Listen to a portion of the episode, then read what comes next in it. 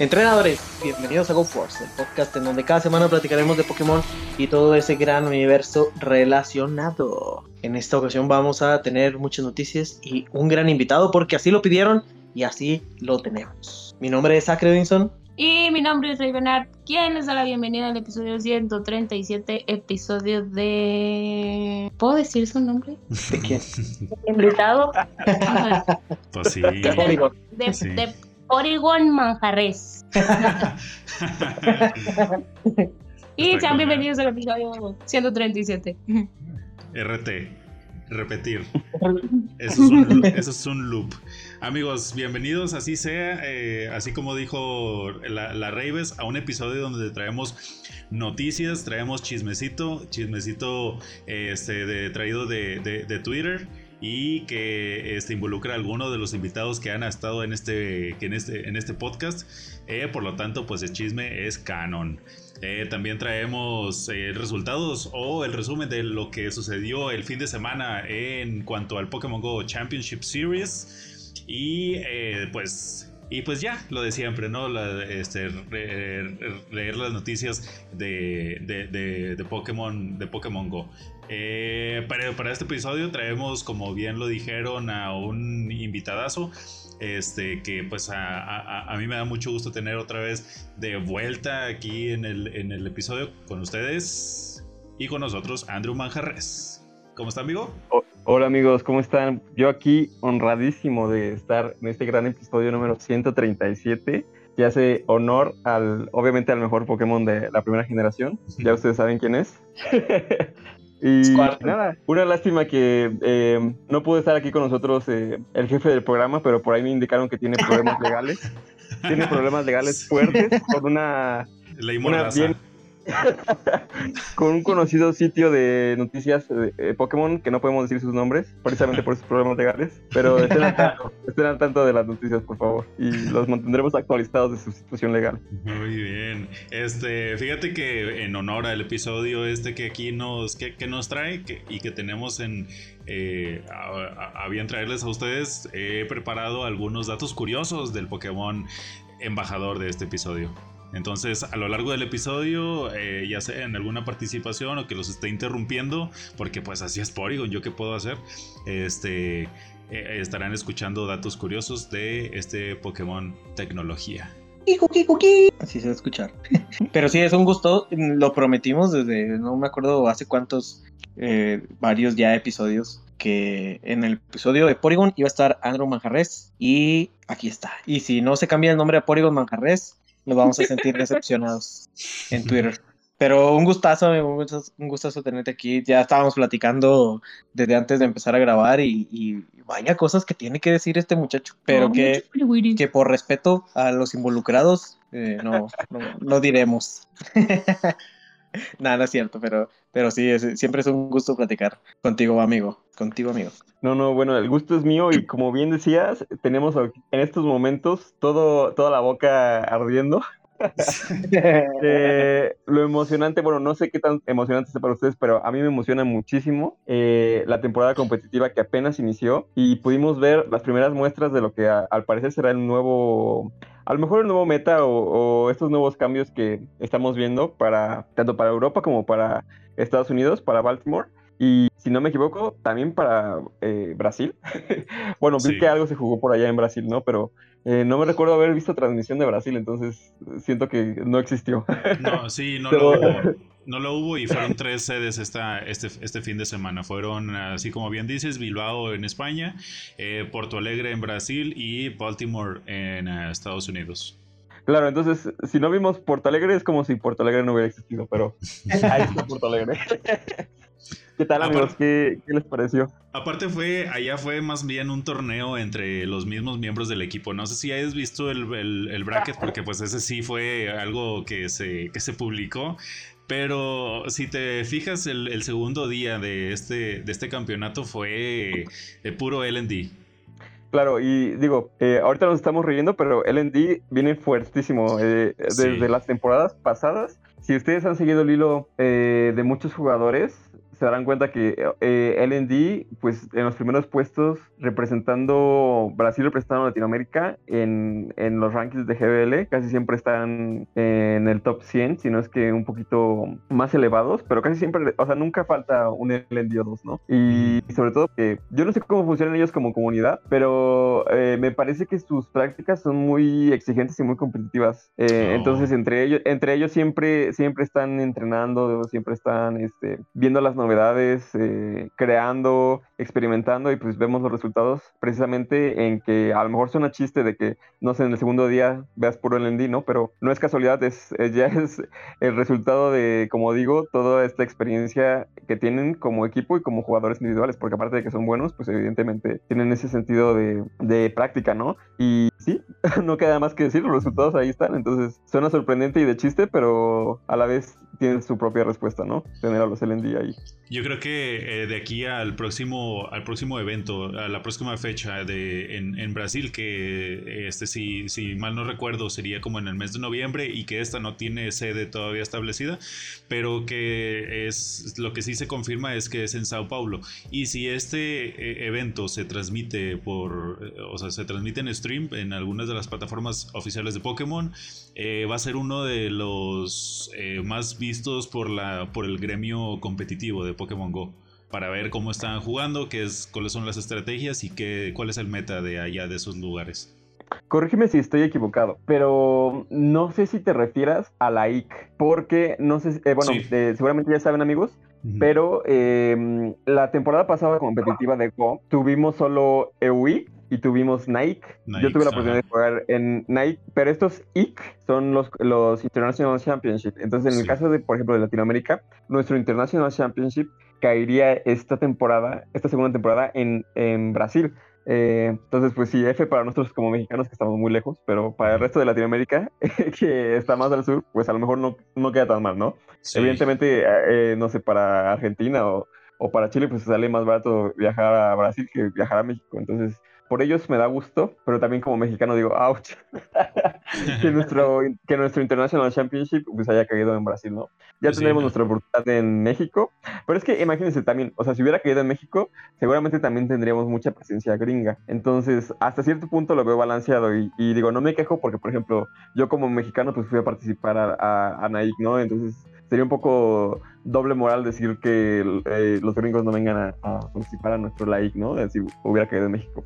Pero, bueno, así lo, así lo quiso Diosito Arceus y así se va a quedar. Entonces, eh, quien tenga la oportunidad de, viajar a, Brasil qué bueno, qué, qué, buen gusto los estaremos apoyando por allá. Esperemos que no sea esta, esta vez este, puro LNDC.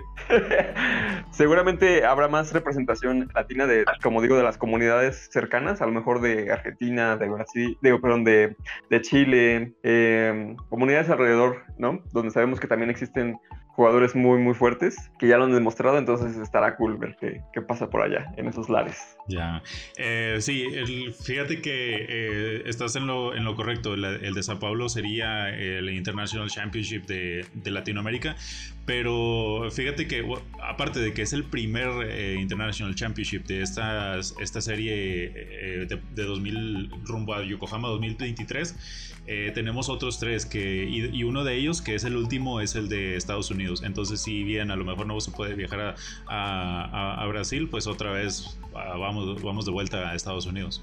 Que sería por ahí de junio de 2023. Y es la última, la última fecha calendarizada. Si no es que hay más. Sí, sí casi siempre dejan eh, ahí como el último gran torneo.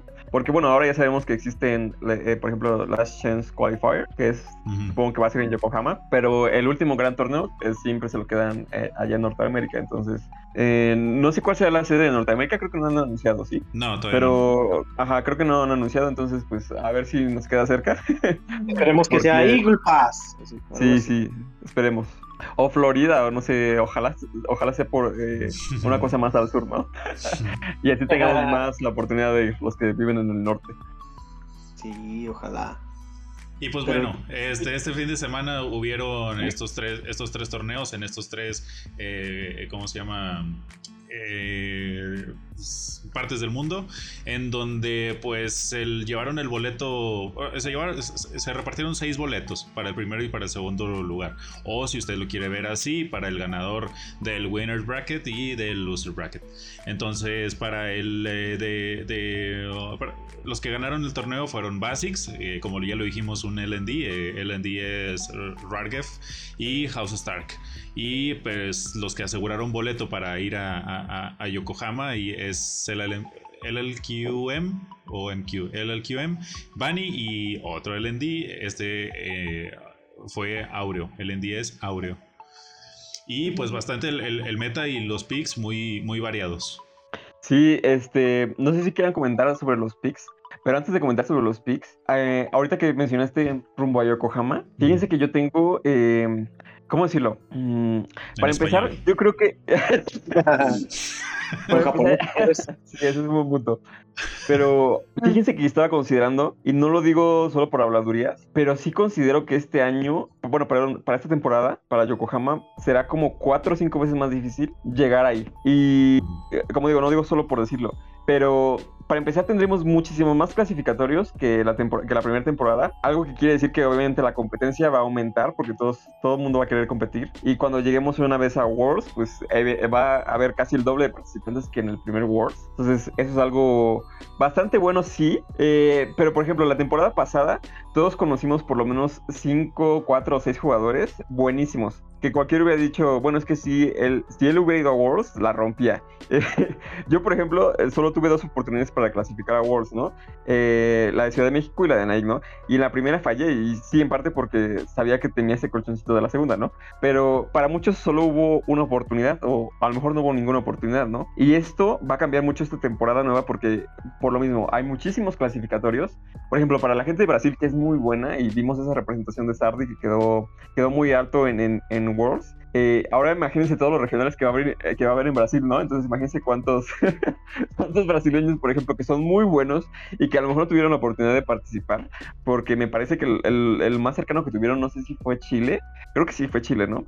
El más cercano que tuvieron. Entonces ahora imagínense que tienen como, no sé, como tres regionales y, perdón, como dos regionales y aparte su, su internacional. Eh, imagínense ese nivel de competencia que ahora vamos a tener para Yokohama. Entonces va a ser algo bastante loco, bastante bueno. Yo tengo muchas ansias por participar por ver lo que, lo que está por venir. Pero el nivel de competencia sí aumentó y eso siempre es bueno para todos. O sea, es bueno para todos en el sentido de que si aumenta la competencia, todos tenemos que dar el doble. Si lo vimos ahorita, por ejemplo, en lo más reciente, ya, ya, ya eh, vimos las finales de Baltimore y vimos que cualquier error, por mínimo que sea, ya no hay, ya no, ya no hay margen de errores, pues. Ya no hay lugar para que puedas equivocarte porque ese lugar para equivocarte te puede costar absolutamente todo. Entonces, desde el mundial. Eh, claro, claro. Entonces, eh, sí, va a ser más difícil, va a ser más emocionante, va a haber más lugares, pero también va a ser más competitivo. Y a mí eso es algo que me tiene eh, muy emocionado. Eh, sí, y, hablando de los, de los picks, ahora totalmente cierto y lo hemos visto desde, la, desde, el, desde Mundial, la manera en la que se contaban no, no, no solamente los básicos este, de contar los básicos de un turno a, la, perfección, estar al pendiente de, los, de, tu, de, tu manejo de energía, tanto, tanto de tu manejo de energía como el del, del, rival, está increíble la manera en la que se juega en ese, a ese nivel de competición. Y eh, hablando de los, de los picks, vimos en los en el top 8, em, 8 sí, porque pues son eh, pasan 4 en el winners y, y 4 en el, en el losers. Eh, vimos varios picks interesantes y varios picks que no, que no habíamos tenido en, el, en la serie 2022 que, que, recién terminó. Y a pesar de que unos no son los que no estuvieron permitidos o, o fueron de liberación reciente, dentro del juego, como podemos decir eh, Tapufini. Eh, hubieron, otros, otros muy, muy especiales. También vimos cambio en el meta, ya bien lo, eh, bien lo sabemos con el cambio que tuvo en, en, la cantidad de energía para el carámbano de, de ah, ¿cómo se llama? De Walrein y del um, Zap Cannon de, de Rey. Pero también tuvimos otros muy raros como el, eh, el Knockdown y este fue uno de los picks que, que resultaron con eh, campeones. Creo que eh, mucha gente profetizó la muerte de Walrein, pero es hasta que ves eh, precisamente esas competencias grandes donde decides, o donde la gente decide si realmente murió o no, ¿no? Para mí, desde mi punto de vista, yo creo que sí murió. un poco, o sea, sigue siendo muy poderoso, pero sí murió un poco porque evidentemente ya no ves su uso desmedido como en, no sé, en cuatro de cada cinco equipos, ¿no? ahora a lo mejor lo ves en uno de cada cinco o más o menos por ahí a la par, ¿no? Quien sí sorprendió muchísimo y para mi gusto una incorporación muy certera y muy eh, adecuada al meta, Nocturne, yo creo que fue algo que a todos nos gustó ver. Eh, evidentemente no fue una decisión arbitraria, tiene su razón de ser Nocturne. Obviamente a todos nos gusta el Spicy, pero a veces el Spicy pues no tiene lugar en un meta fuerte, ¿no? Pero cuando vemos, a, lo mejor Nocturne tampoco es tan, es tan Spicy, pero sí sabemos que, por ejemplo, no tuvo una gran presencia, una gran relevancia en la temporada pasada. Y no es como que, haya, como que hayan bufiado a Nocturne, ¿no? Porque sabemos que Nocturne sigue siendo lo mismo que la temporada pasada. Lo que ocurre es que, por ejemplo, con la muerte de Walrein, da lugar a, que, a que nuevas estrellas surjan, ¿no? Su muerte ahora sí que dio nacimiento a Nocturne, dio un nacimiento eh, un poco más a, la fuerza de Trevenant, porque antes era más fácil que Warren le compitiera a Trevenant eh, en, su lucha de Bomba Germen contra Caramano. Ahora es muy difícil que si cambias exactamente como debes de cambiar, pues eh, que, que, Warren le gane a Trevenant, ¿no? En llegar al segundo Caramano, ¿no? Entonces, evidentemente Nocturne es un pick que a lo mejor no, no parece tan fuerte de primeras, pero si, si lo analizas bien, es un pick que le puede ganar muy bien a Swampert, es un pick, un que le gana muy bien a Trevenant, es un pick que se lleva a la par con, este, con Azumarill, es un pick que puede llegar a, a, devastar a, a puede llegar a devastar a Licton. Eh, etcétera, ¿no? Entonces son picks que a lo mejor eh, al principio parece muy inofensivo ese Nocturne, ¿no? Pero cuando ya sacas toda la lista de los, de los soft counter, cuando sacas toda la lista de cosas que pueden cerrar, dices, oh, vaya, entonces Nocturne no estaba tan indefenso como creíamos y lo ves llegando a las finales y lo ves ganando, ¿no? Y eso es lo que me gusta porque precisamente es de la relevancia de estos picks que a lo mejor mucha gente tenía en las sombras, como por ejemplo también el, Ninetales Canto que llegó con Ember y llegó a arrasar, tuvo cierto nicho a lo mejor unos dos o tres meses en la temporada competitiva. Y me gusta, me agrada, me agrada ver esta variedad y me agrada ver que la gente puede pensar con creatividad eh, equipos y composiciones que siempre estuvieron ahí, no, no de manera tan obvia, pero sí... Eh, llegan a hacer una diferencia sana al meta y es algo que debemos valorar porque ya vimos y, y, estamos viendo que el meta es algo que ha evolucionado y que cambia paulatinamente y que cambiará obviamente para Worlds y cambiará para los siguientes internacionales y pues no sé qué más agregar, estoy emocionado de ver estos cambios también. Sí, estoy emocionado de ver qué más sale. Y, fíjate que no es coincidencia que, como, como bien lo dices, que el Nocturne esté ahí, siendo que se, en el top 8 de, de los tres torneos, eh, o sea, quiere decir que son 24 de equipos, se usó en tres de ellos a Noctowl. En dos de estos torneos, Noctowl fue uno, eh, eh se llama? Perteneció a, dos de los equipos ganadores. Ah, me refiero al de eh, Rargev de LND y House of Stark. Y el tercero fue el segundo lugar de Porto Alegre. Entonces, ojo ahí. Y, otra de las cosas es que, si ahorita que mencionas el, al Ninetales de, Canto, otra de las cosas que se vio bastante y se vio bastante repetido en lo, dentro de los equipos es el Ninetales de Alola. Claro, es que, ¿sabes que La gente como que se estimaba un poquito el charm eh, no que se estimara. Había tabú, siempre hay tabú, obviamente. Como igual que, que Big Triple, ¿no? Sí. Sabes que no es algo como lo que te gustaría coronarte campeón, ¿no? Pero a veces hay que jugar tuyo para poder ganar, ¿no? y sí, las cosas como son. O sea, hay que hablar claro. Entonces, una vez que vieron que Ninetales se coronó campeón del mundo, pues obviamente que su uso no iba a ser desmedido. Eh, la gente, a lo mejor, ¿sabes qué pasa? Ninetales es de esos picks que no te gusta quedarte encerrado, ¿sabes? O sea, no te gusta que te pongan un Bastion enfrente, pero oh, cómo lo disfrutas cuando tienes cuando tienes un Silfetch, cuando o qué sé yo, cuando tienes un Macham o un este Medicham, ¿no? Y es como te da la gozadera, claro, o sea, te vuelves loco y el estado eufórico aumenta al mil. Lo mismo pasa, eh, no lo sé, igual con picks más neutros, que a lo mejor no se ve tan, eh, tan fuerte el, uso de Ninetales, pero que igual te sientes en poder. te sientes en poder de, por ejemplo, de irle bajando esa vida a un Swamper o, qué sé yo, ¿no? A lo mejor contra un mismo Nocturne. Pero Claro, todo se trata del balanceo. Eh, Ninetales es algo que eh, en lo personal a mí no me gusta. No porque lo juzguen ni, ni porque esté prejuicioso. Simplemente mm, A mí me gustan las cosas que son un poco más flexibles, entonces eh, para mí Ninetales es una respuesta que me agrade del todo. Pero, como dije antes, eh, es, un, es jugar sucio, es un mal necesario. Tarde o temprano eh, vas a tener que usarlo y, vas a- y con usarlo me refiero a saber jugarlo en contra y saber jugarlo o saber utilizarlo cuando es necesario. Sí. Eh, No me, pues no- sí. No me vayan a malinterpretar a, a- Andrew de que es, de que eso es literalmente un juego sucio. Lo, dice obviamente entre, entre comillas, porque es parte de una estrategia.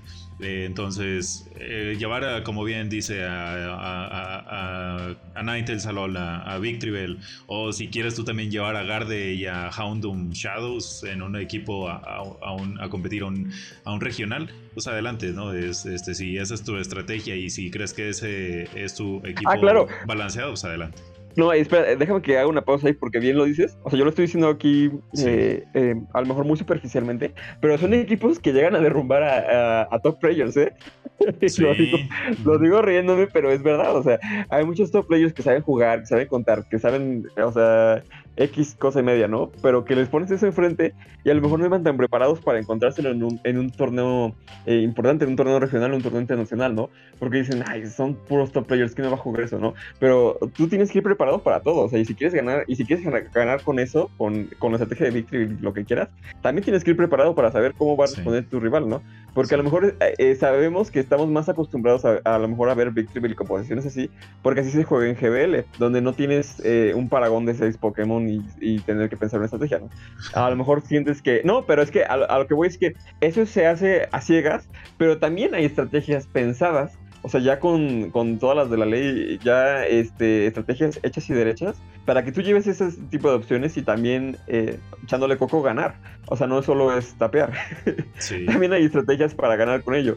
Y digo, o sea, hay estrategias para meter miedo, hay estrategias para que no te usen ciertos picks, hay estrategias para que digas, uy, es que no puedo cambiar a Swampert de un cambio seguro porque, ah, o sea, no importa que tengas un equipo que pierda 5-1 contra Swampert. Siempre que veas un victory en el equipo rival, te va a dar miedo jugar el Swampert. Así, así los demás 5 pierdan contra el Swampert, te va a dar miedo. Y te aseguro que la gente lo va a pensar tres o cuatro veces antes de meter su Swampert con tal de que haya un, un victory, ¿no? Entonces, Sí. se- aquí, como digo, aquí se tiene que jugar con todo y si tiene, o sea, los juegos mentales empiezan desde, desde esas composiciones, tipo, desde ver que tienes un Ninetales y que a lo mejor no te puedo jugar este como yo quisiera, ¿no? Porque tengo que respetar, tengo que respetarte y tengo que respetar al, al pick que estás llevando, o sea, no es, no es una cosa este, sencilla, hay que, hay que tener cierto respeto por los picks.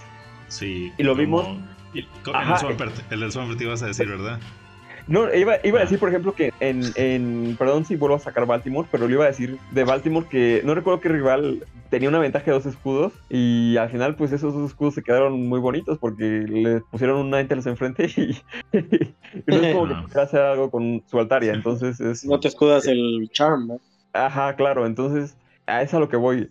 Las estrategias eh, derivan de muchas cosas, tienes que tener muchas cosas en, en juego. Se, se complementa todo en este juego, entonces hay que pensar bien las estrategias que quieres llevar. Y si, y si, al final, como decía este Hal, eh, no es por desestimar una cosa u otra, no eres un mejor o peor jugador por llevar Ninetales o por llevar Victory Bell. Simplemente tienes que saber cómo usarlos, porque no es solo usarlos y querer que ganen por sí solos. También hay que, también hay que saber en qué momento es bueno banquearlos, en qué momento es bueno infringir miedo, en qué momento es bueno eh, utilizar una estrategia a lo mejor que derive de otro tipo de daño, que no sea un daño de básicos, sino que sea un daño de cargados, que sea un daño de desgaste, que sea un daño de, de uso bueno de escudos, etcétera, ¿no? Eso, Sí. eso es un poquito más a lo que me refería. Y hablando de estrategias, ojalá que en alguna en, en alguno de estos eventos se piense o se haga una, una modificación para que podamos usar, eh, y esto se lo rezamos a Arceus y a todos los santos legendarios y sublegendarios,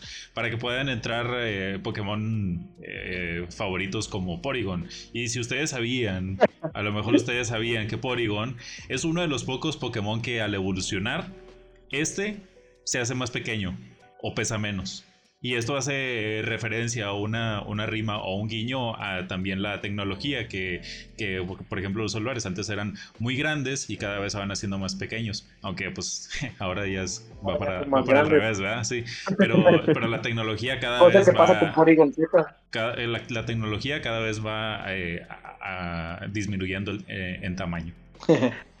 Datos, Claro. datos duros. Claro que sabíamos ese dato, sabíamos ese dato y otros mil más de, a ahorita, que, Bueno. se, que se tire uno, Andrew, así de que. Sí. Ah, A pero ver. tú sabías, Cal. Así. Uno, uno de Go que a lo mejor sí se sabía, porque A ver, ustedes sí. son, son muy sabios, amigos, pero para el público allá en casita. ¿Sabían que, ¿Sabían que en Go, Porygon es el Pokémon que tiene más movimientos Legacies? Tiene Legacy, eh, Cabezazo Zen, tiene Tacleada, tiene Descarga, tiene, me parece que Psicorrayo. Sí, era Psicorrayo el que tiene Legacy. Oh. Bueno, entre, ajá, es, es el Pokémon que tiene más Legacies, el, el, el Porygon normalito. Pues fíjate Pokémon que sí Go. sabía. No, no te creas, no sabía.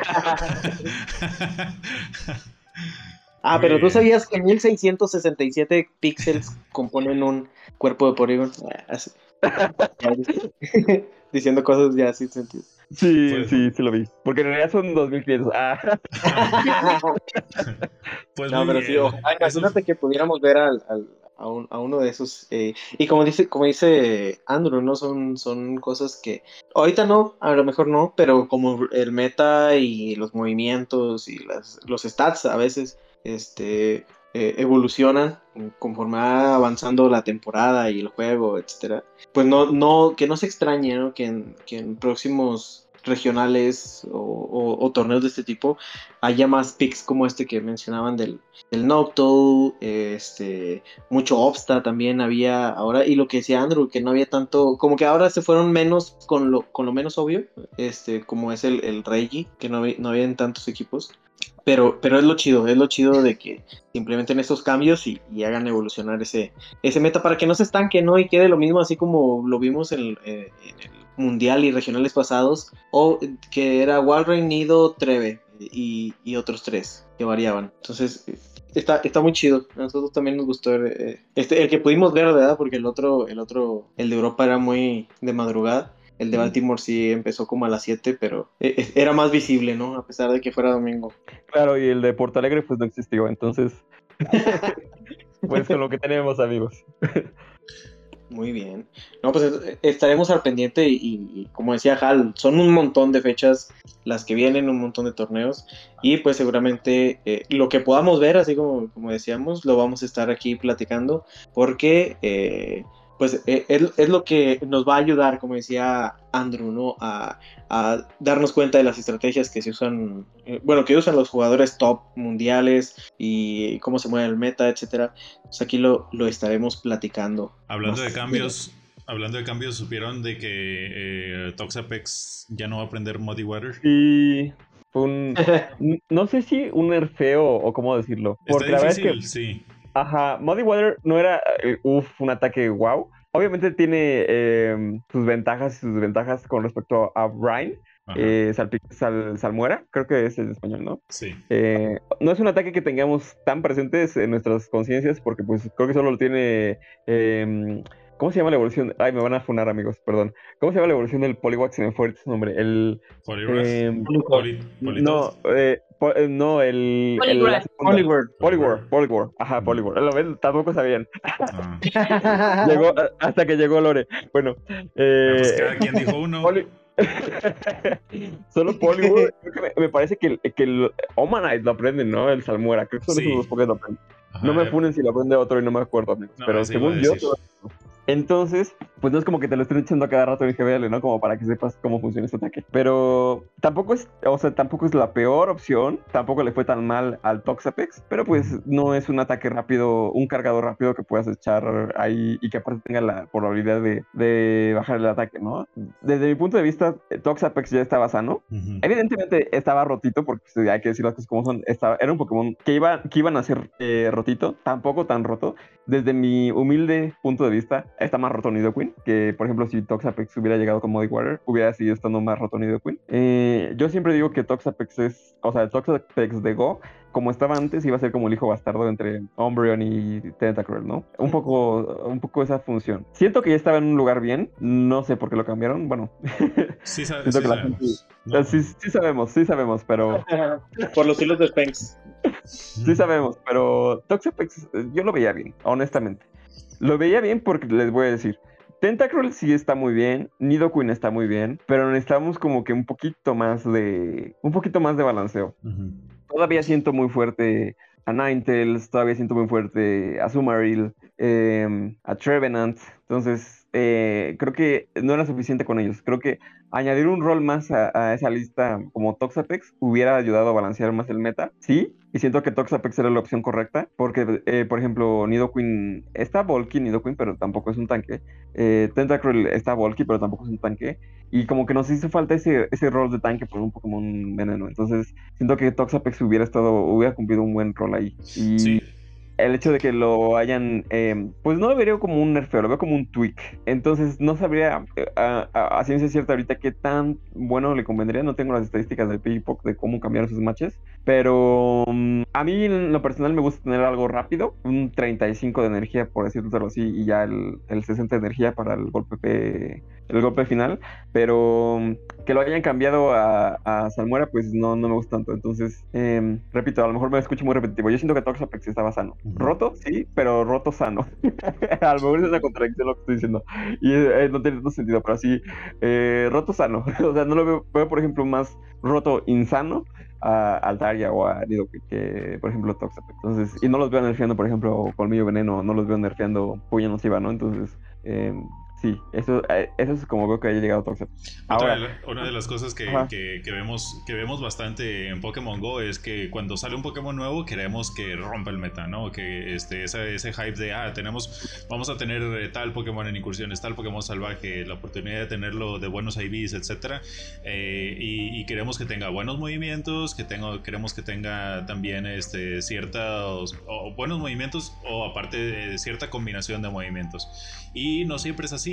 O, incluso ahorita sale con esto y en el próximo evento, este, no sé, en algún, en algún evento de verano o en algún evento de agua, eh, tengamos algún eh, movimiento o, viene una nueva temporada, la temporada, este, la, que sigue después de la temporada de, luz, eh, y, un, un, shake en los movimientos o un shake en las estadísticas de los movimientos como lo habíamos visto antes, etcétera. Y, y no es, no es o sea, Pokémon Go es, es, uno de los juegos que más jugamos, pero no es el único que tiene este, estos movimientos. Lo vemos bastante eh, en otras entregas de, de, Pokémon, lo hemos visto en el competitivo también, que, que estos cambios vienen a, a, cambiar el, el, meta, este, como lo habíamos visto, por ejemplo, que antes era el, el Taurus era era Dios en el competitivo y ahora pues ya no, ya no tanto con la edición de nuevos movimientos, con, o, por ejemplo el Darkrai y así, hay varios, para no decirlos todos, en el Unite también, eh, etcétera. Entonces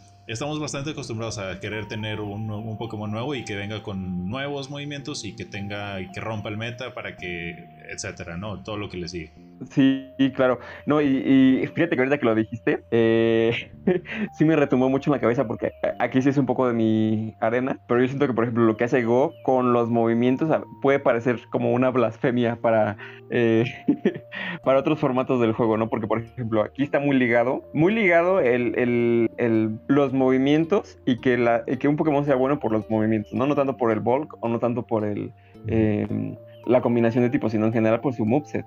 O sea, porque por ejemplo tenemos Pokémon muy buenos como, como Tro, que en realidad tiene estadísticas muy buenas, pero tiene básicos muy malos, ¿no? Y eh, por ejemplo, antes de los cambios de, de, de la añadición de Surf a, Lantern, Lantern estaba medianamente...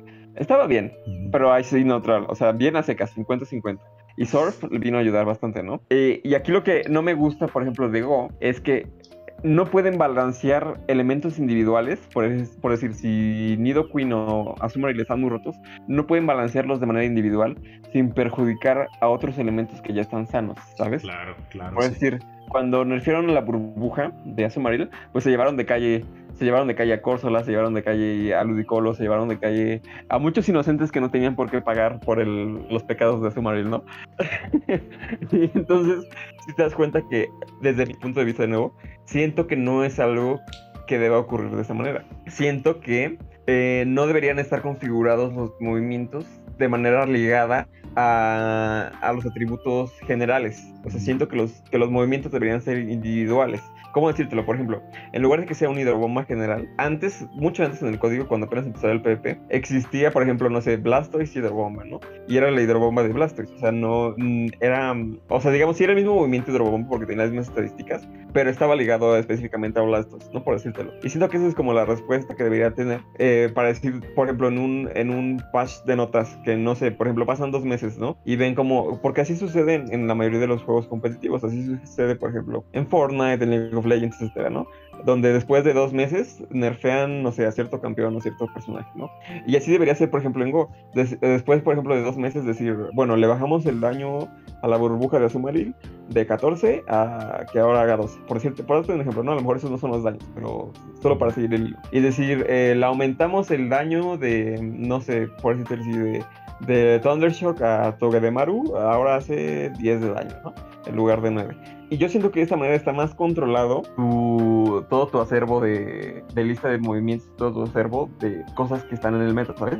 Porque, por decírtelo así, Nidoqueen a lo mejor es roto, pero a lo mejor no porque Poison Fang sea un movimiento roto, sino porque en general ya no se iba con el typing de Nidoqueen. Y cuando se trata de Nidoqueen, hace Sí. que, sea, eh, que sea roto, ¿no? Entonces, a lo mejor no tienes que nerfear todos los Poison Fangs, sino tienes que llevarte de calle, como dije hace rato, no tienes que llevarte de calle a toda esa, a toda esa línea de Pokémon que pueden disponer de ese movimiento, simplemente tienes que eh, bajarle el movimiento, bajarle el, em, la optimización de Nidoqueen, ¿no? Por decírtelo así. Entonces, yo siento que eso no es algo imposible de hacer. Pero, Pero pues, fíjate que, pero fíjate que en, en Pokémon Go no es, la- no es el único lugar donde ha, donde ha pasado algo eh, y, y justamente lo, lo dije en el ejemplo que puse en, eh, en el competitivo, en el, B- en el BGS, este, con Dark Void. Dark Void era un movimiento que podía, que, o que lo aprendía eh, Darkrai, pero al ser un Pokémon singular no era admitido en, en, en muchos de los, de los formatos de, de competitivo, bla, bla, bla. Entonces, pero lo que sí, el que sí, el que sí lo usaba era este, um, ¿cómo se llama? Eh, Smeargle. Entonces, al, al usarlo Smeargle, este movimiento sí podía entrar y era un movimiento rotísimo. Tenía 90% de, de ah, accuracy. ¿Cómo es? Eh, pues de que Precisión. es de, de precisión. Y, atinar. y- y después de, de que pues, se usó bastante y, y, eh, el build de, de este de eh, hacía que este movimiento pues, estuviera cabroncísimo y lo, y lo nerfearon y, y, eh, junto con él a Darkrai y ya tampoco no se eh, no se usó en los en los, claro, en y, los- en y los- entonces el pobre Darkrai pues quedó con su cara de tonta, ¿no? Porque, sí o sea, nunca, nunca entró, nunca entró al campo de batalla y ya lo habían nerfeado, ¿no? porque por tu culpa sí porque por tu culpa yo, ya mi movimiento ya no ya no sirve Sí, sí, sí. Ha, ha- ha pasado varias, vari- en varias ocasiones. Y este, fíjate que pues algo también raro es, son las características de Porygon, porque Porygon es uno de los, de los Pokémon que eh, evoluciona dos veces estando en nivel 1. Claro, creo que Entonces, creo que se te podría decir que es el único, Sí. pero por ejemplo tendremos tendríamos en polémica el- la línea evolutiva de Rate, pero es que por ejemplo no puedes evolucionar a un, a un Badiou a Rate sin tener que haber subido al Badiou primero a nivel 2, ¿no? Pero sí exacto. puedes tener una Roselia sin haber, eh, o sea, que te nazca una Roselia y evolucionarla a Rate. Entonces Rate sí puede llegar a su línea evolutiva desde nivel 1, Ajá. pero no desde Badiou. Pero a Ajá. diferencia de Porygon, que es el único que puede llegar a toda su línea evolutiva desde nivel 1. Desde nivel 1, exactamente. Muy bien. Oye, eso sonó muy este, a, a comercial pagado, ¿no? De que. Y Fíjate que me, que me lavé mi cabello con Head and Shoulders y así muy bueno, ¿no? Así sonó, así sonó tu. Así sonó la, el anuncio. Mira, del juego. hablando, hablando como en hoy, hablando de una cosa y luego. Pero has probado los Eagle Eyes, Andrew. Cook. Pero sí, son datos interesantes. Y mucho Toxapex y mucho Marini, pero aún no sabemos cuándo llega. Y este llega con el evento de la moda. El evento de la moda empieza el próximo martes 27 de septiembre a las 10 a.m. hora local, como todos los eventos, y se va a extender hasta el lunes 3 de octubre a las 8 p.m. hora local. Como decían, este Pokémon pues causó mucha, mucha este, expectativa por los tipos, por los movimientos que podía aprender. Hasta este, este el coach de, Spenx hizo un, un, un, hilo muy bueno que a lo mejor unas partes ya no son tan, tan, tan válidas, pero sigue siendo este, muy informativo. Y este es uno de los Pokémon llega, de hecho es el Pokémon debutante de este, de este evento. Además de eso, pues vamos a tener eh, eh, Shinies debutando como Forfru y eh, algunos, bueno, no, no necesariamente Shinies debutantes, pero sí formas por los disfraces. Vamos a tener este, muchos sombreritos en este, en este evento. aquí ya vamos a poder evolucionar al, al ese que traía la gorrita para atrás, facherito. Y ahora el Toxicroak va a tener su gorrita agujerada porque tiene un cuerno. Y el Ductrio, el Ductrio que tiene un sombrero. ¿Por qué un sombrero y no tres sombreros? ¿De, qué privilegios goza el Ductrio, digo, el Diglett alto? Y algo que sí consideraron en el Pokémon Unite es que las tres cabezas hacen anotación. Ah, con madre. Y acá no, acá no. Solamente la principal tiene gorra. Que creo que yo también tuve, tuve muchísimo conflicto con ese Doctrio, que solo tiene un sombrero el, Doctrio. O sea, se me hizo sentido porque al evolucionar, pues, solo había un sombrero y pues, por ende, la lógica lo dice que solo haya, que solo haya uno, ¿no? En el resultado final. Pero igual me salió debiendo. O sea, que les costaba poner otras dos texturas ahí de sombrero. bueno, para el próximo, para el próximo evento de la moda, esperemos que ya las otras dos cabezas tengan. sí.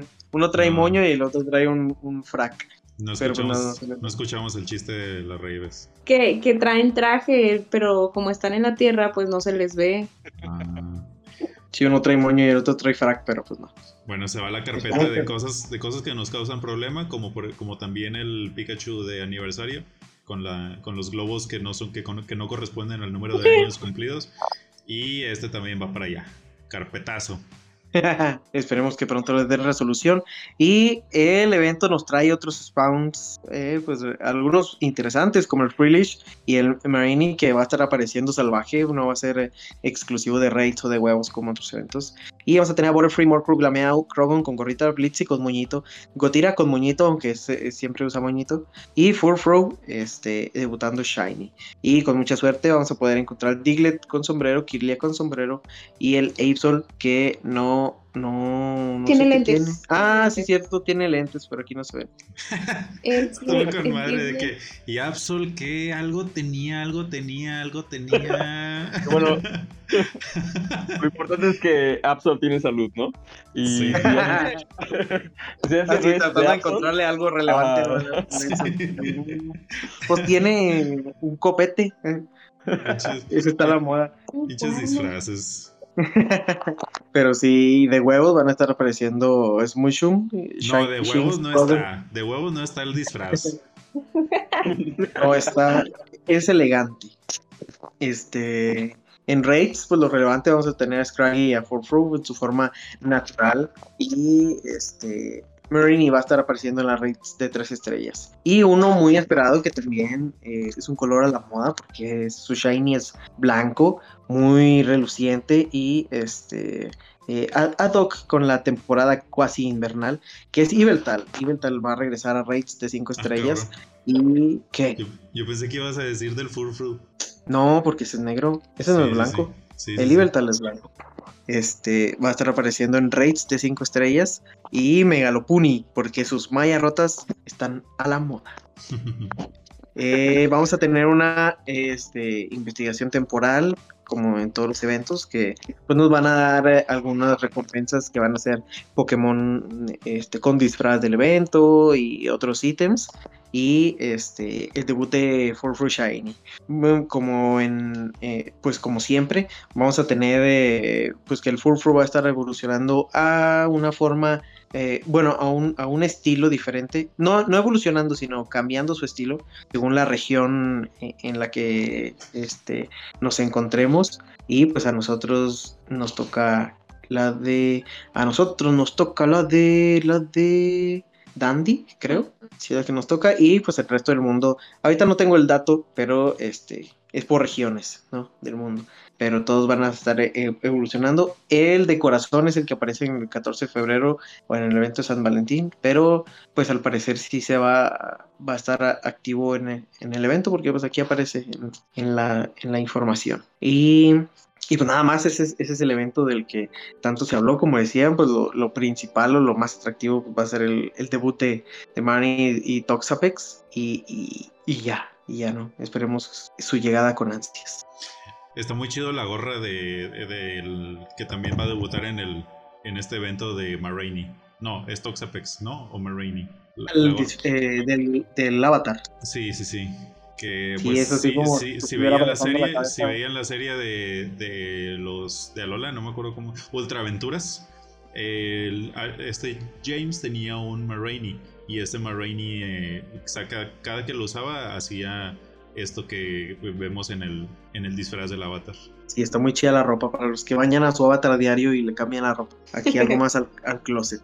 Quién sabe si cueste, pero ah, ahí, ahí, ahí veremos. Entonces, ese es el evento que llega este próximo martes. Ahorita, eh, pues terminó el evento de, de los Pokémon tipo acero, de prueba tu valía.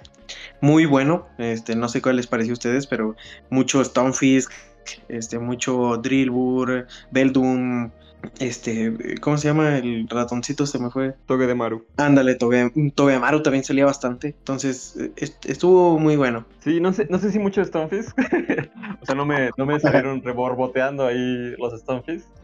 Buena cantidad, sí. A mí, a mí también me gustó mucho el evento. Lo sentí bastante completo. Y me gustó porque fue un evento donde cuando nos ponen la activación nueva no lo ponen como en investigación, sino que lo ponen también salvaje. Entonces, eso se agradece muchísimo. Y también lo pusieron a un buen eh, ratio de spawn. Entonces, no, no, no tienes que esforzarte mucho para verlo. Y de la misma manera, pues obtienes uno bueno, ¿no? Para lo que quieras usarlo. Entonces, eso se agradece mucho. Regresando un poquito a lo de la semana de la moda, qué coraje traigo atora- atorado con el Furfru. Pero no, tenía que sacar, pero sí qué coraje traigo atorado con el Furfru. No, Porque no me. Sí, sí, sí, sí te digo. Es exactamente lo que estás imaginando. Porque quise cambiar uno de forma estando allá en, en, en London y no tenía ni un solo pinche Furfru. Entonces fue como, la maldita sea. De tan inútil que es, luego eh, guarden cosas, guarden cosas amigos, porque nunca sabes cuándo, cuándo las vas a ocupar. No, y, y me quedé sin, me quedé sin Furfur porque es como de, no, pues ahora, ¿a qué le cambio la forma? y sí, no tenía, no, ¿sabes qué? Creo que la llegué a rescatar porque en el incienso diario salió un Furfur. O sea, pero fue de la que, así random, de que, ahora sí que el, el milagro de, de Arceus, que me mandó un Furfur ahí en el incienso diario. Arceus, me has mirado a los ojos. sí. Y Andrew con su furfur cambiando. Sonriendo, Has dicho mi Ay, no. avatar. No poner tanto No, pero sí, sí, a veces acumular no es tan bueno, pero eh, a veces sí. No, y no se diga ahora que lleguen los Bibilion, porque este, tener a todos esos que son como 943 Bibilion diferentes también va a ser eh, este, mu- muy, complicado. Que ya se agregaron, eso creo que no lo alcanzamos a platicar la semana pasada, pero se agregaron al código las, las medallitas de los diferentes eh. Y este, están bien padres, están bien bonitas, así como para traerlas de pines o algo así. Sí. Fíjate que se me, hace, se me hace muy bonito porque conozco muchas personas que me dicen que coleccionaron todos los Bibilion. O sea, no, y no es como de que me diga una o dos personas, como unas 10 personas me han dicho que coleccionaron los Bibilion y yo de, ¿what? en su momento que tenían los Bibilion, este, no recuerdo cuántos eran en, en su respectivo juego, pero sí, que los coleccionaban a los Bibilion. ¿Es Sí, Bibilion o Bibilion? No sé cómo, Bibilion, ¿no? Supongo. Yo, a mí me gusta decirles Bibillón. Porque es francés, claro. Sí, ajá. pero yo, nosotros la- los latinos le decimos. Vivir. A ver, El ¿y cómo, y, y cómo es la pronunciación correcta? Porque no quiere decir De o sea, que, que- que los, que los latinos digan de alguna manera no significa que esa sea la pronunciación correcta. No, va a ser Bibichon. Esa es la correcta. Nada, no te creas, no, no, sé, no sé cómo se dice de verdad, pero yo también, yo también le decía así, Bi- Bibilion. Este, no sabemos cuándo vaya a llegar, Se, pero se dice Bibillón. ah, Ahí está.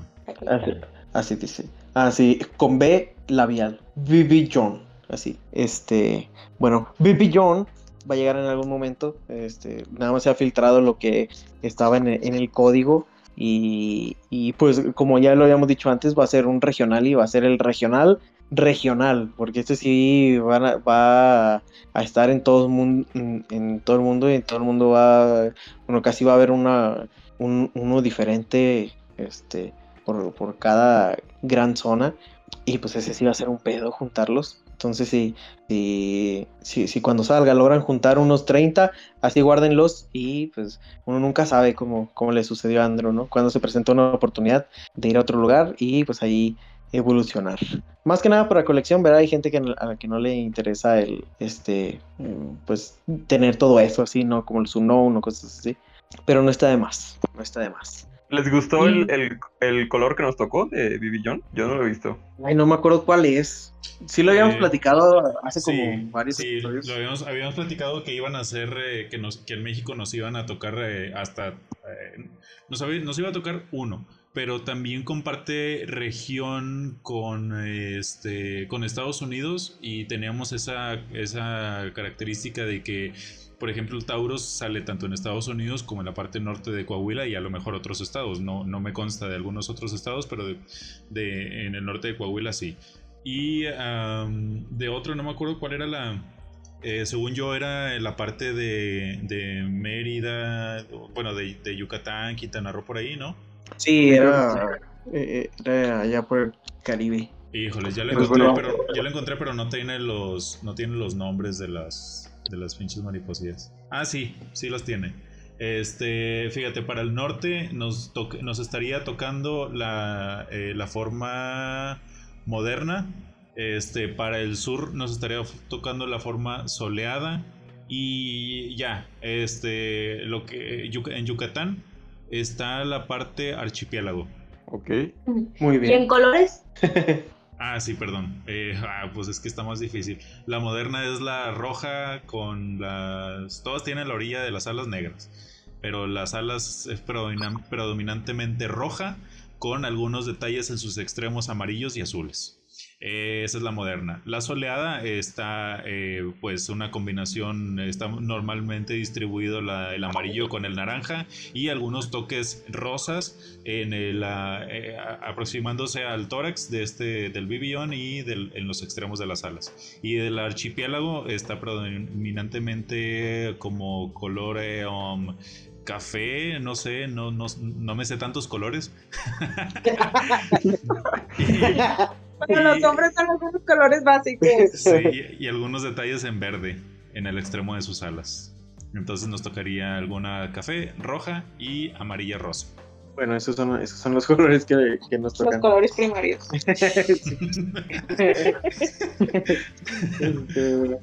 bueno, pero este quién sabe cuándo, cuándo salga. Nada más. No me vayan a hacer meme de que Harold no se sabe muchos colores. Creo que el 66.6% de Go Horse no se sabe muchos colores. sí, es verde, sí, verde y es el agua. no, me vayan a hacer, no me vayan a hacer meme de que Harold se sabe entre 7 y 9 colores. No, no le hagan, o sí. Pero bueno, no, de ese no sabemos cuándo llegue, nada más están agregando cosas y cosas al, ¿cómo se llama? al código y pues eh, esto puede cambiar eh, cuando salga y así, pero ya, ya veremos, ya veremos cuándo sale. Lo siento que, me va a gustar, siento que me va a gustar cómo lo van a distribuir. Sí. Y cómo van a introducir a Vivillon en el juego. Lo siento, tengo buena corazonada en esto. Y sí, así como dices, guarde sus tres o cuatro, ¿eh? porque nunca se sabe. Yo, por ejemplo, eh, guardé un Feo Maractus y mágicamente se hizo un Oricorio de Japón. Entonces, supongo que también los, los cierto, cierto uso para otras regiones. un feo Oricorio japonés. No, no, no, no, no. No, no. O sea, el feo era el Maractus, se hizo un bello Oricorio ah, japonés. Ah, ya, ya, ya. Sí. Alguien no quiere ir a Yokohama. Ahí cambia la cosa. Pero bueno, lo, que decía, lo que sí no fue, no es un rumor y no está en el código. Y eh, atinó a esa información desde hace ya varios episodios. Es que ya tuvimos confirmación ahora sí temprano, en tiempo, para poder planearlo a gusto, del Community Day de octubre. Y qué bonito. Sí. Tenemos que el Community Day de octubre será Lit Week. será el próximo 15 de octubre de 2 de la tarde a 5 de la tarde. Y va a haber como bonus 3 por 3 de experiencia, 3 horas de incienso, 3 horas en módulos Evos, eh, dos doble caramelo al capturar y doble chance de recibir caramelos XL. También tendremos un intercambio especial adicional que serían dos ese mismo día y la mitad de polvos estelares al intercambiar. Sí, qué, veladora. qué chido community. ¿eh? La veladora funcionó para la veladora. El tirio para la velita de, ¿cómo se llama? De levantada. Aparte es un shiny muy bonito, a mí me gusta mucho ese shiny porque este eh, no cambia tanto, sino cambia las llamas, bueno, hablando ya del Chandelure, y, le da otra vista, eh, esas llamitas naranjas rojizas, le, da otra vista súper chida al, al, Chandelure. Y eh, bueno, también se reveló el ataque, el ataque que va a aprender eh, Chandelure al evolucionar va a ser Poltergeist. Este va a tener eh, 140 de daño, tanto en Gyms y Raid como en PvP. Aún no se sabe la- la energía. Ya se habló mucho eh, en debates en los grupos de cuánto podría tener. Entre, decía Hal, entre 60 y 70, ¿no? Este, habí- habías puesto. Eh, pero aún falta la confirmación de, de este requerimiento. Y este, bueno, Creo que no fui como yo. ya se. ¿Eh? Creo que no fui yo, porque lo que sí, lo que sí puse fue que había que estar eh, al pendiente de, de- de la cantidad de energía que pedía Bola Sombra, que era 55, y hacer un parteaguas de ahí.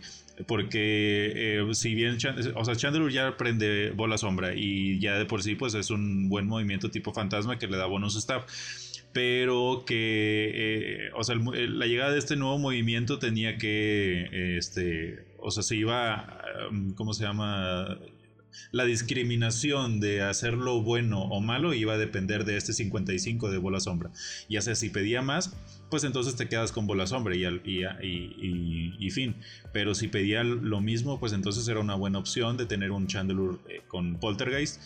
Y, y, y sería un mejor movimiento o una mejor nuke que, que bola sombra.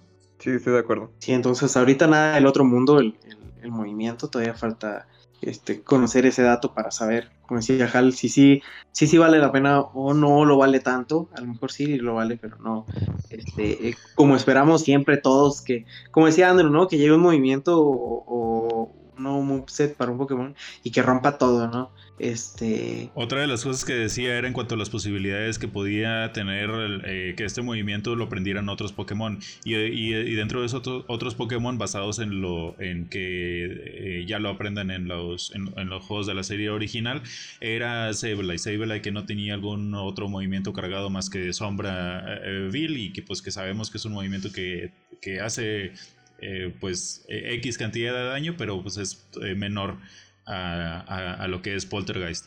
Y otro de los Pokémon que pudieran verse muy beneficiados es, es Dusclops, que este ya aprende eh, puños, puño sombra o, puño sombrío, no, no, no cuál es la traducción exacta, pero que um, eh, este sí lo veía un poco difícil porque eh, Dusclops es una, es una evolución fase 1 y estas no son tan eh, eh, consideradas en, Pokémon Go. Estos preferentemente les dan pre- ¿cómo se llama? Más peso a las evoluciones finales o a las fases 2 o a los estadios 2. Y otro era Decidueye. Decidueye que aún no tiene su, su Community Day, es un, es un movimiento tipo fantasma y Decidueye es un, un Pokémon tipo fantasma.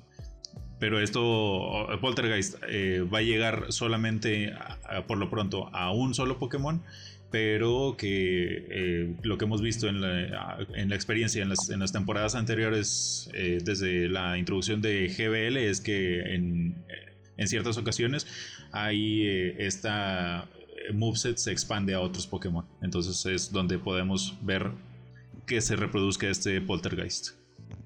Sí, claro. Pregúntale, pregúntale justo a los, a los Regis, ¿no? Que tuvieron su locon precisamente del anfitrión de este episodio, Del community day de Porygon. Entonces, ah, pero Sí. tú sabías que Porygon, ne, así, Sí. no, fíjate, fíjate que cuando anunciaron su community day, Ajá. yo sabía que iba a llegar con triataque y, o sea, sí, sí me la solía que también le pusieran locon, pero en esos momentos no estaba tan común que le pusieran dos movimientos, ¿no? Entonces, creo que eso no había pasado con Rostrade antes. Entonces, pues, oh, es más, no me acuerdo si primero fue el de Rostrade o el de Porygon. Según yo, primero fue el de Rostrade, pero no estoy tan seguro. Entonces, y sí- es muy, como muy característico del, o del Porygon antes, que tuviera el, el triataque. Era como, solo él y Dodrio eran de los que más me recuerdo en los juegos eh, originales, que aprendían Sí. ese ataque, ¿no? El- Sí. eh, bueno, yo lo veía mucho en las animaciones del Dodrio y de Porygon. Sí, era muy emblemático que esos dos lo usaran. Sí. De hecho, no sé si a estas alturas Dodrio aprende triataque, pero se me haría raro que no tuviera triataque, ¿sabes? También el, el Magneton usaba mucho el triataque. Sí, entonces en, en conclusión es eso, ¿no? De que esperemos que este movimiento llegue a, otros Pokémon para que pues, le, le- les dé esa vuelta, ¿no? Y seguramente sí lo hará, lo hará porque este, ya, ya lo hemos visto con otros de Community, como, como dicen. Entonces Ya me- esperemos. ya, ya me ahorró un dato curioso. fue Andrew, fue Andrew. Sí, sí, sí. Gracias. Yo tengo, Pues yo tengo un dato curioso. Venga. Dice que Porygon fue uno de los culpables de que el episodio del anime Soldado Eléctrico Porygon fuera el tercer capítulo censurado de la serie. El motivo es que su emisión japonesa causó 685 víctimas por ataques epilépticos, ya que utilizaban una animación japonesa llamada Paki Paki, que incluye destellos muy rápidos de colores rojo y azul. A ver, 600 Andrew. 685 son un chingo. Sí, de hecho apenas este, salió a la luz un tweet que redimía Porygon, de la cuenta oficial de Pokémon, que decía que Porygon era inocente y después fue rápidamente quitado ese tweet porque evidentemente pues, no les convenía.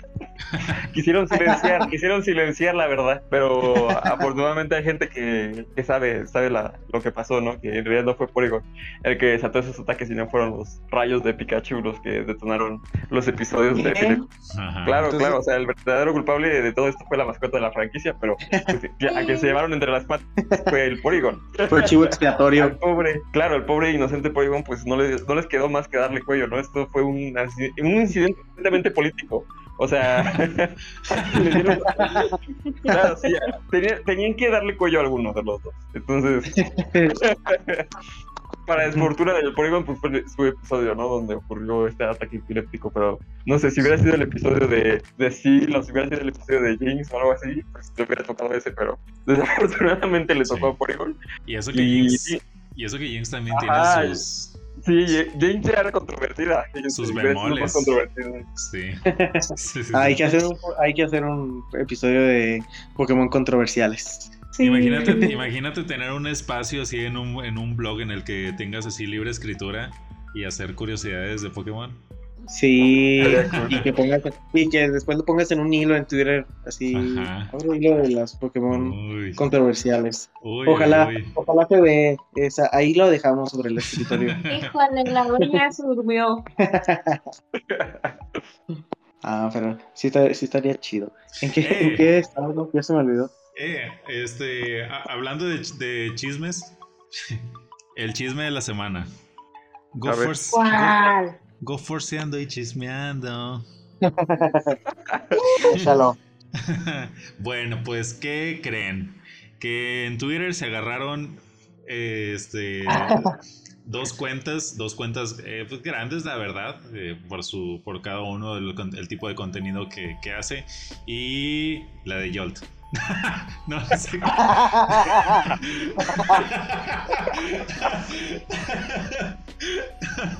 ah, salió, salió con ganas, no me lo esperaba. No, no hubiera, si hubiera estado planeado, si hubiera estado planeado eso no hubiera salido.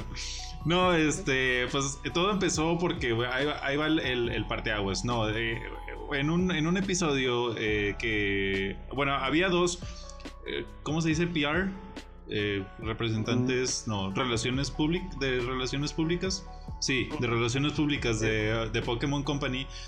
Este, que aparte de ser, eh, que- de tener ese puesto de, de- de PR de, de TPC, eh, hacían streams. Estos streams eran de gameplays de, de los juegos que en ese entonces se, se jugaban.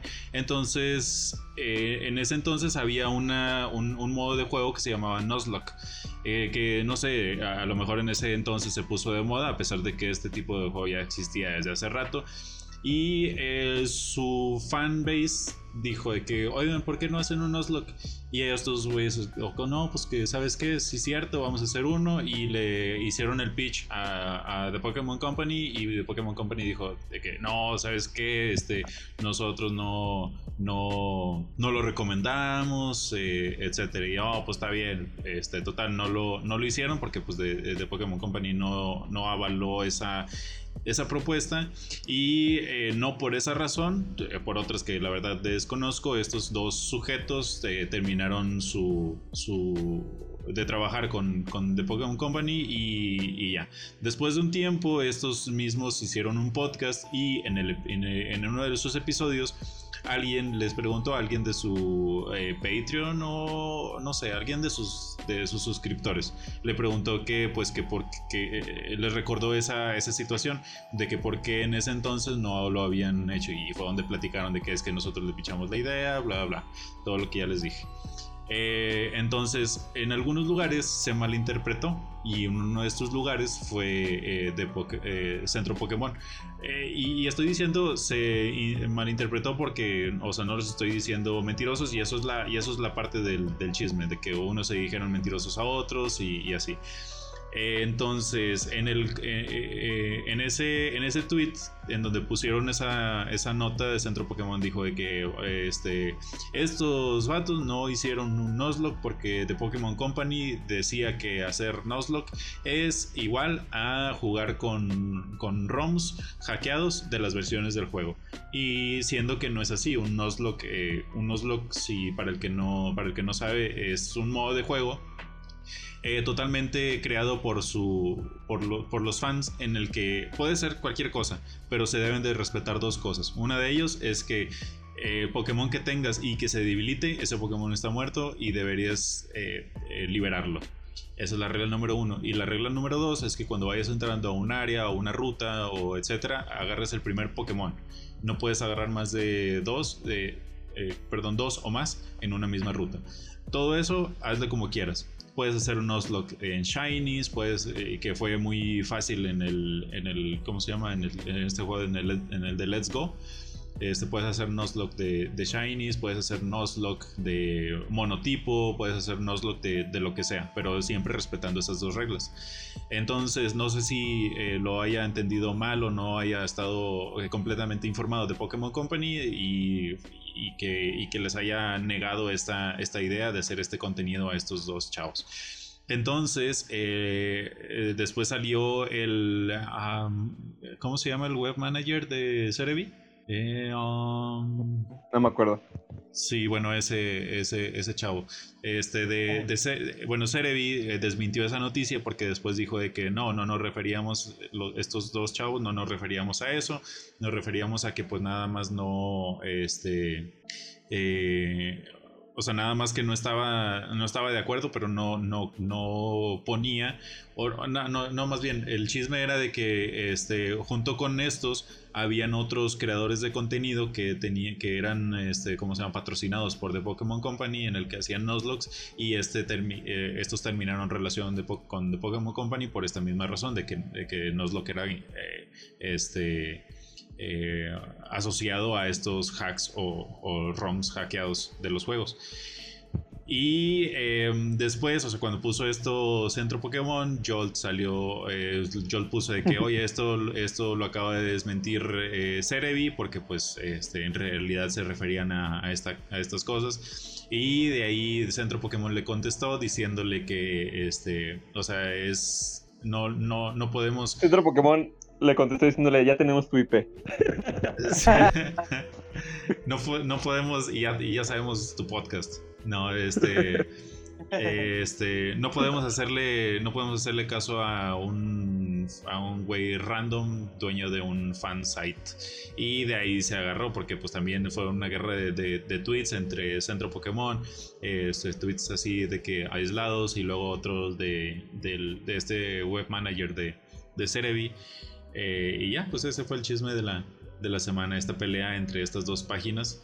Este, y que son canon porque pues este Jolt es eh, parte de Go Force Podcast. Es como el Giovanni. Casi ni le gusta pelear en internet. Sí. Ah, qué Dieguito, man, qué cosa se mete. Pero sí, esto estuvo, estuvo muy, muy bueno el... Más, más bueno el chismecito, ¿verdad? Que, la, que, que el origen de la discusión. Sí. Pero de, eso, de eso se vive, de, eso vive uno, eso le da ganas de llegar al viernes. o al domingo.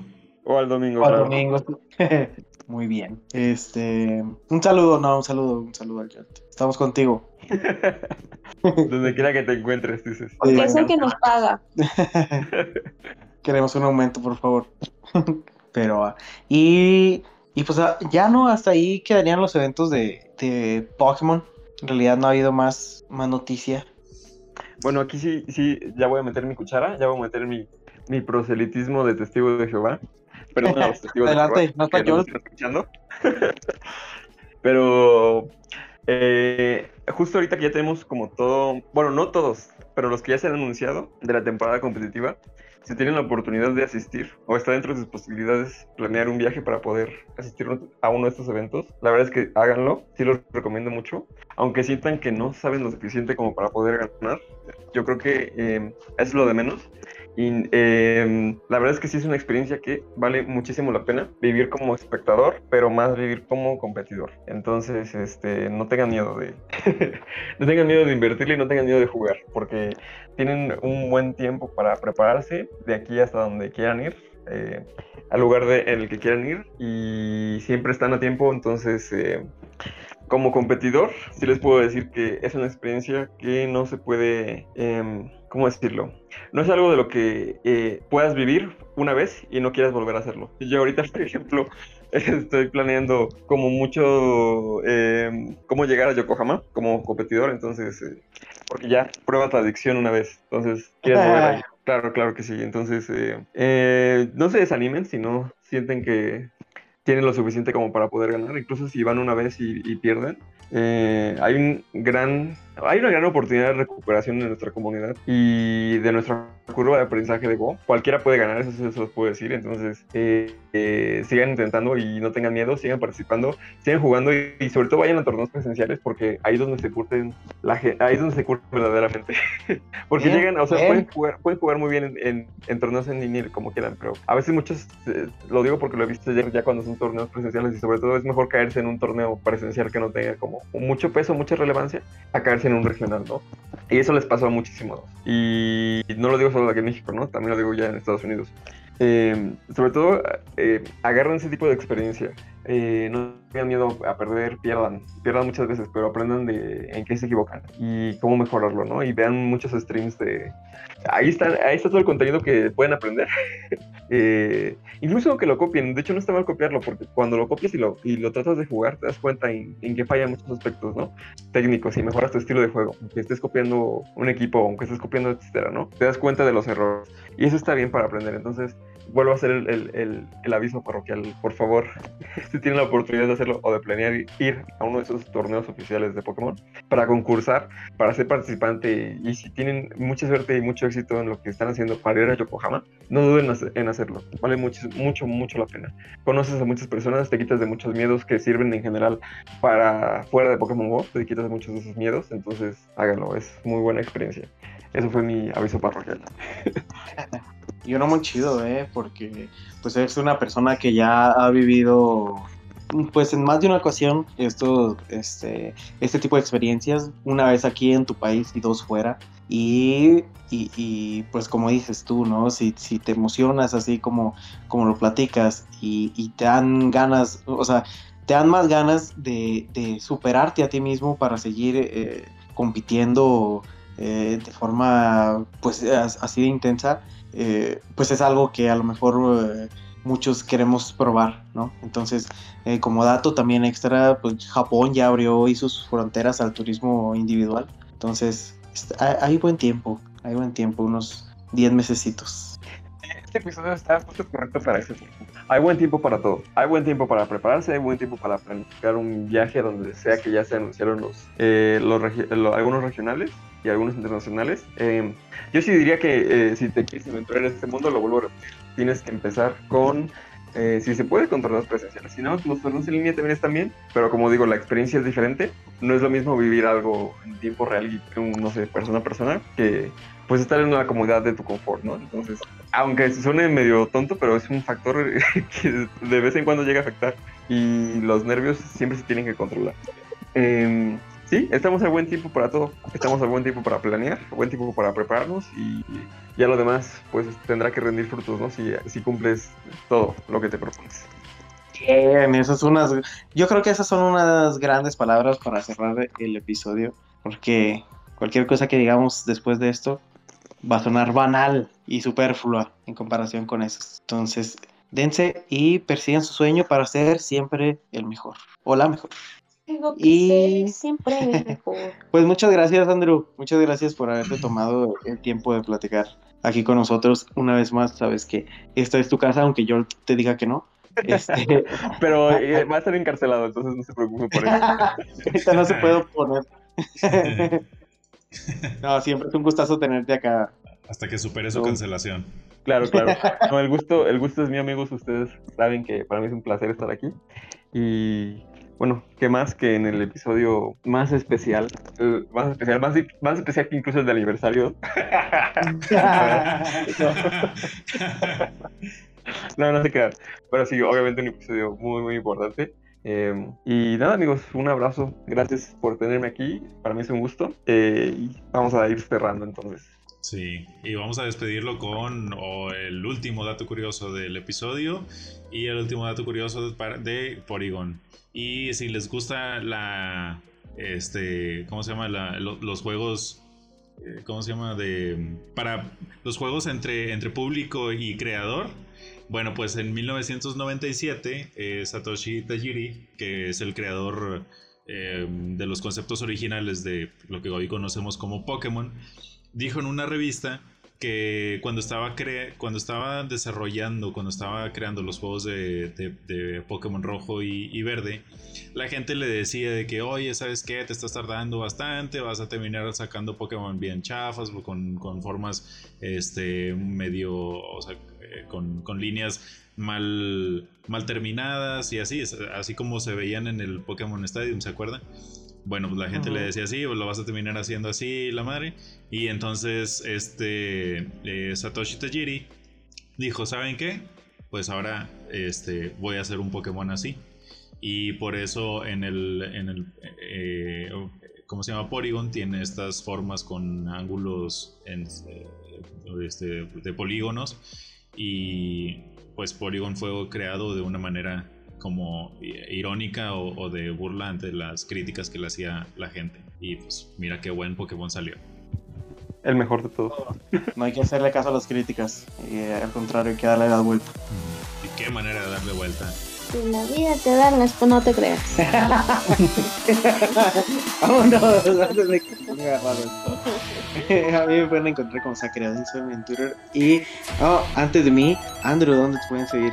Eh, a mí me pueden seguir donde siempre, amigos. eh, en mi Twitter, a- a- arroba Andrew Manjarres. Pero en lugar del, del la eh, A, A de Manjarres es una X. MXN. Y ya, lo demás normal. Muy bien ahí para que lo sigan. Yo ya dije el mío.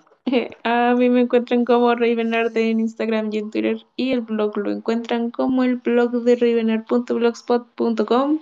Y a mí me encuentran como arroba 79hal97 en Twitter. Al podcast lo encuentran en Twitter también como arroba GoForcePodcast. En Facebook lo encuentran como diagonal GoForce Podcast.